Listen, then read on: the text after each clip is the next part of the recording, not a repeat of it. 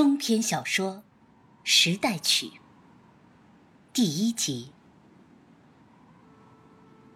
二零零八年的正月，立春，秦光荣参加了他人生中的第一场葬礼。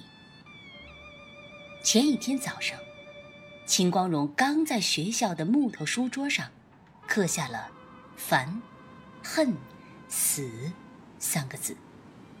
第二天，他的父亲秦红军就死在了自家小区的院子里。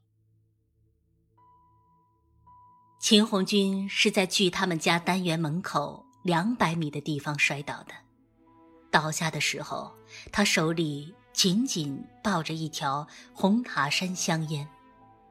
穿着臃肿的大红羽绒服倒在地上的秦红军。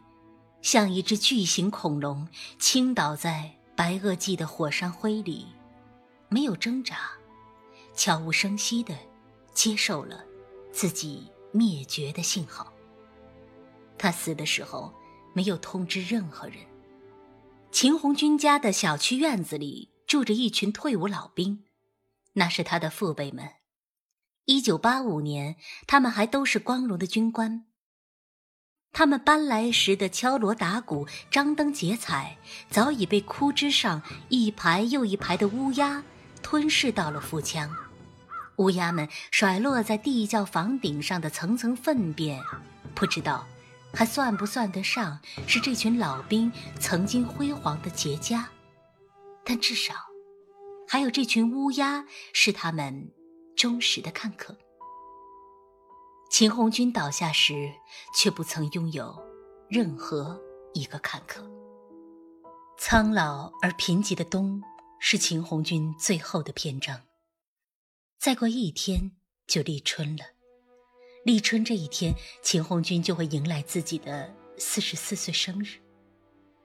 他在死之前的一个星期里，总是对李丽说：“四十四就是不好过，听起来。”好像让我死死死。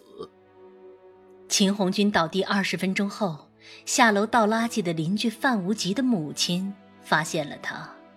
范妈妈马上回家给秦红军的二姐秦朝凤打电话，告知秦朝凤他的弟弟倒在了地窖口。回龙岗殡仪厅里给予每一位普通死者的吊唁时间并不充分。尤其是在寒冬里，那是俗话讲“老天收人”的时候，所以殡仪馆更加速了每位死者火化前的仪式。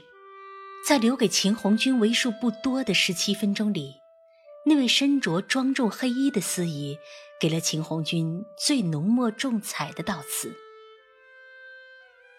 他的一生事业卓著，令人敬佩。他的一生敬爱父母，大孝至哉；他的一生义字当头，高朋满座。这番慷慨激昂的悼词，让所有在场的人忘记了谁是秦红军，也差点相信了秦红军是谁。秦朝凤是所有亲属中哭得最热烈的一位。仿佛他和秦红军是最亲厚的那个。秦红军的尸体即将被推进火化炉的时候，秦朝凤从身后用力捶打李丽：“ 你他妈没良心的王八蛋媳妇儿，一个眼泪你也不掉啊你！我小弟就是被你害死的。”李丽满脸通红，五官瞬时间纠结在了一起。每当他被任何力量威压着的时候，他的那张脸就会皱缩。从侧面看，他的脸很像某种啮齿类动物。秦光荣说那是老鼠的脸，秦光荣的堂姐觉得像松鼠。葬礼上配上李丽布满血丝的红眼睛，她更像是一只成了精的小老鼠。在施行妖咒的时候被抓住被拷问。秦朝凤一个跨步上前伏在秦红军的遗体上哭嚎弟弟姐不能不能就让你这么烧成灰了呀！火化炉前的工作人员都是见过世面的，对于家属们的悲痛戏码，他们一向能够淡然处之。淡然是他们的职业素养，是他们引以为骄傲的品质。但是，看到秦朝凤这么宽大的体型，配上穿透力过人的嗓门这两个男人还是为之一振。秦朝凤的痛哭是一首成功的引子，像是二胡弦子拉出来的。总之，不是提琴的声音。紧接着，参加葬礼的人们开启了他们的哭声，伴奏着。